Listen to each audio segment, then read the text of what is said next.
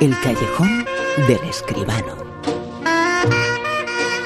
Y atención, extender la alfombra roja porque llega José Manuel Escribano. Muy buenas, José Manuel, ¿qué tal? Buenas noches, Bruno, ¿qué tal? Y es que ha estrenado película uno de los grandes directores del mundo, de nuestro país.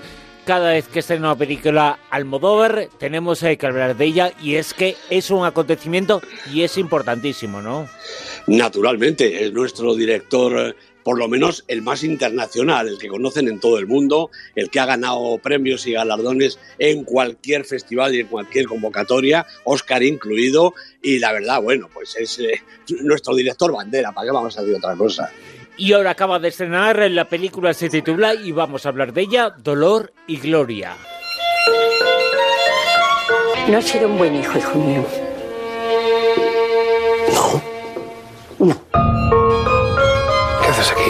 Tengo que hablar contigo. 32 años me ha costado reconciliarme con esta película. Si no escribes ni ruedas, ¿qué vas a hacer? Vivir, supongo. Pero no te entiendo, ¿para qué lo escribiste? Lo escribí para olvidarme de su contenido, pero no quiero hablar de ello. Tú eres muy novelero. ¿Tú quién coño te crees que eres? Solo he dicho la verdad. La película ha terminado, el público se está esperando. Últimamente pienso mucho en ella.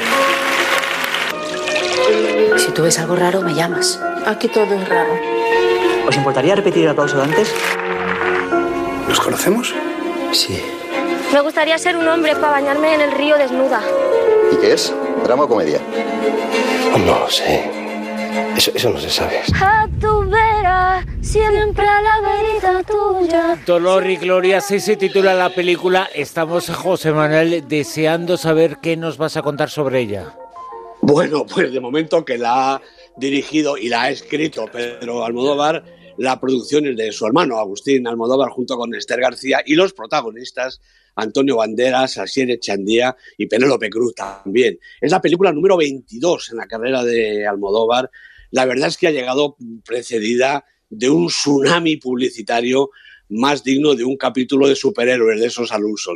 Todos los medios ¿eh? se han rendido de antemano al acontecimiento, bueno, a algunos eso les parecerá maravilloso y a otros nos resulta un poquito cargante y, manipulador, la verdad. Pero en fin, esto también es parte de la industria, ¿no?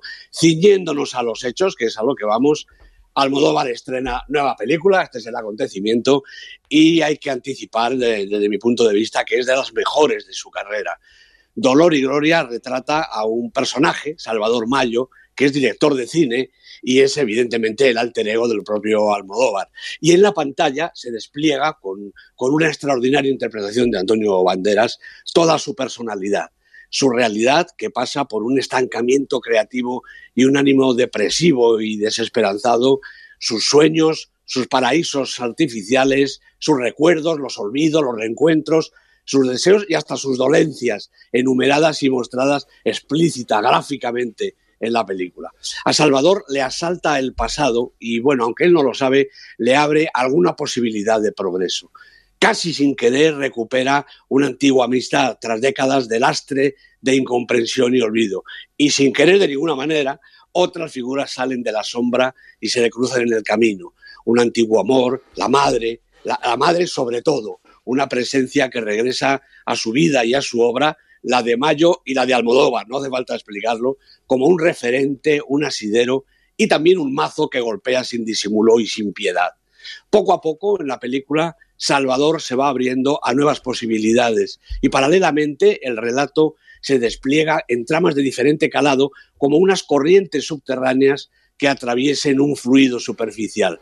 Dolor y Gloria es una obra poliédrica, dotada de un poderoso metalenguaje. Es cine sobre el cine, cine dentro del cine, personajes que se interrogan en la pantalla, lo mismo que sus autores en la vida real. Y digo autores porque la película, hombre, es entera de Pedro Almodóvar, naturalmente, es su filme más personal y autobiográfico en una carrera en la que abundan esas características y también de los más maduros y serenos pero no sería posible sin la creación de Antonio Banderas, quizá en el mejor trabajo de su vida.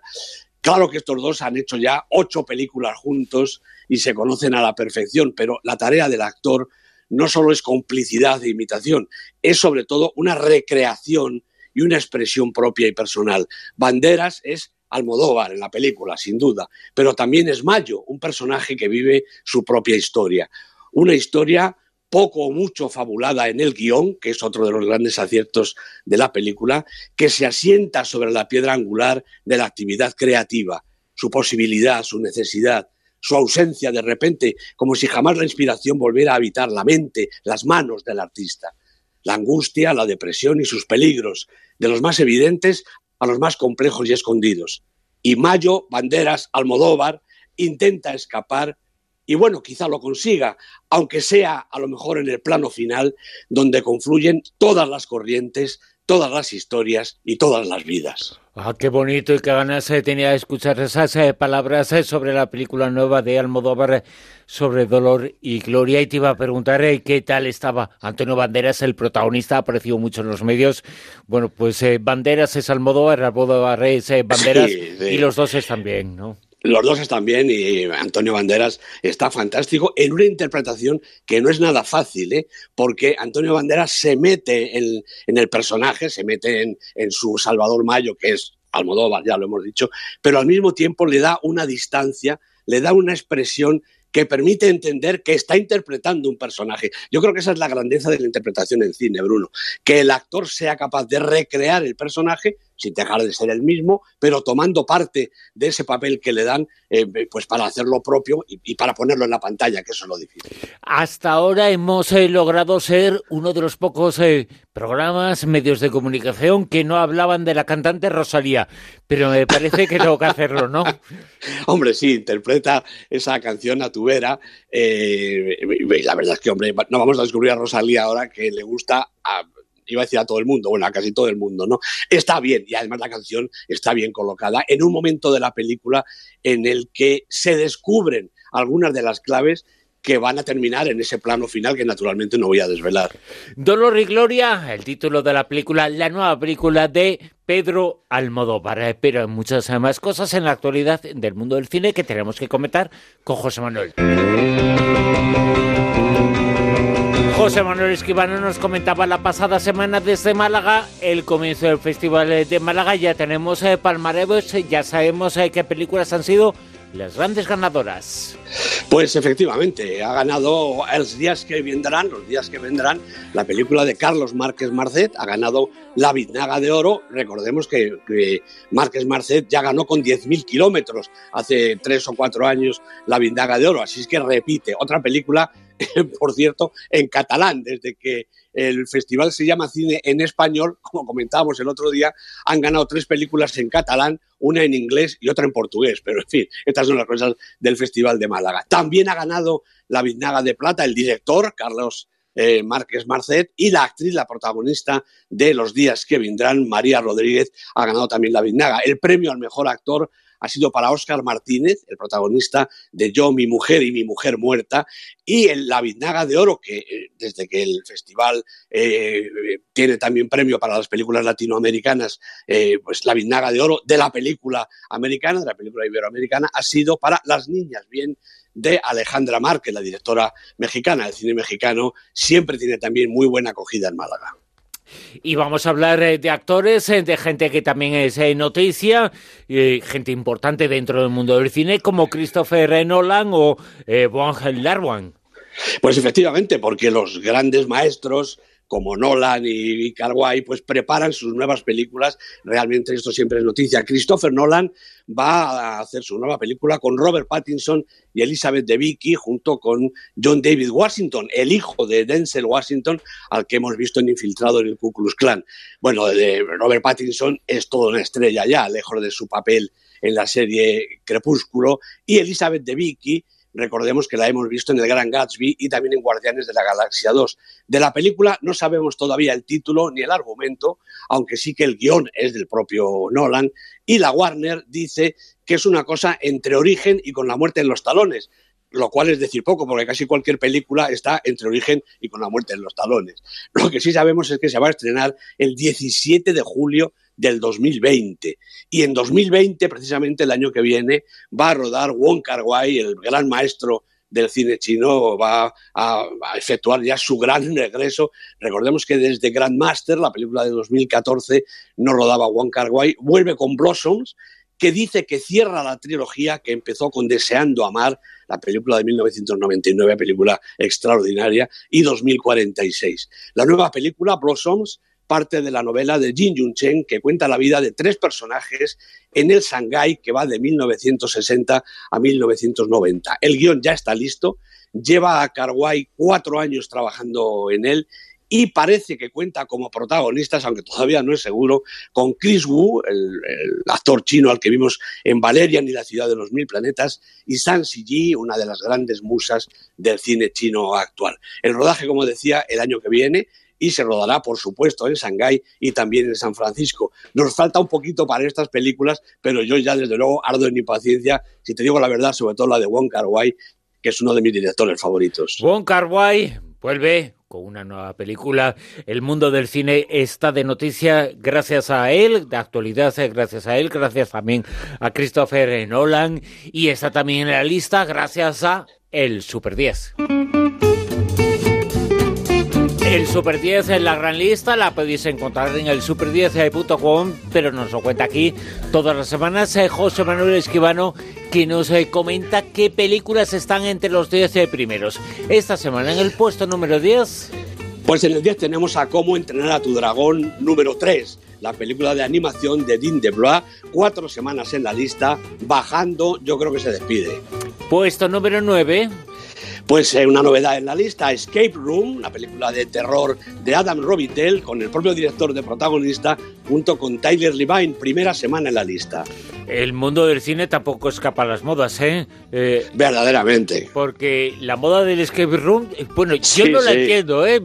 Pero, pero me, parece una moda un poco para, para divertir aburridos. Me han dicho a los que, se aburren, ¿eh? Sobre todo cuando sales del escape. En fin.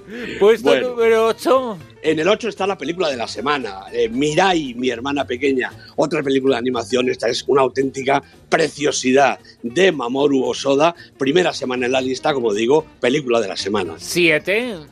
Bueno, pues va cayendo ya Green Book, la película del Oscar, dirigida por Peter Farrelly, con Vigo Mortensen, Marsala Ali, siete semanas en la lista. 6. Capitana Marvel también eh, está subido un puestecito en su segunda semana, la película un auténtico circomatógrafo de lujo dirigido por Anna Boden y Ryan Fleck con Brie Larson en el papel de la Capitana Marvel, la protagonista. 5. Roma de Alfonso Cuarón sube todavía un puestecín después de 15 semanas, nada menos en la lista, con Yalitza Aparicio, Marina de Tavira de protagonistas. Puesto número 4. La favorita, aquí ya lo que vamos a encontrar son los, eh, los grandes títulos que no se mueven ni a tiros. La favorita de George Lantimos, nueve semanas en la lista, con Olivia Colman, Emma Stone, Rachel Weisz, repite, como digo, en la cuarta posición. Podium, puesto 3. Repite en el 3 Mula, la película de Clint Eastwood. Hay quien dice que es su testamento cinematográfico. Habrá que saber qué es lo que piensa él. Segunda semana en el Super 10. 2. La película más veterana, Cold War, de Paweł Pawlikowski, 24 semanas, repite también en la segunda posición. Fíjate, cuando hablas de Cold War, eh, la película más veterana, 24 semanas, eh, me estoy acordando eh, que venimos hablando y viene estando esta lista eh, desde el verano prácticamente, desde finales del verano, ¿eh? Sí, sí, sí, sí, efectivamente. 24, pues, pues, pues medio año, eh, prácticamente. Algo verdaderamente insólito en nuestras carteleras, hay que decirlo. Puesto número uno. Un asunto de familia, la película de Hirokazu Koreeda, el gran maestro del cine japonés. 13 semanas en la lista, casi todas ellas en lo más alto. La película es un auténtico peliculón como también es eh, la película la nueva película la nueva obra de Pedro Almodóvar eh, Dolor y Gloria protagonista esta semana mucha información eh, muchas noticias. Se pueden comentar muchas cosas de la promoción. Lo que no se puede dudar es que Dolor y Gloria es otra gran película de Almodóvar, nuestro director más internacional. Así me lo parece, yo creo que es una de las más conseguidas de su obra todo se puede discutir, pero desde luego de las más completas, de las más maduras y de las más serias, yo creo que en eso tenemos que estar todos de acuerdo. En siete días eh, volvemos a hablar aquí en el Callejón con José Manuel Escribano. Gracias. Un abrazo, Bruno. Hasta luego.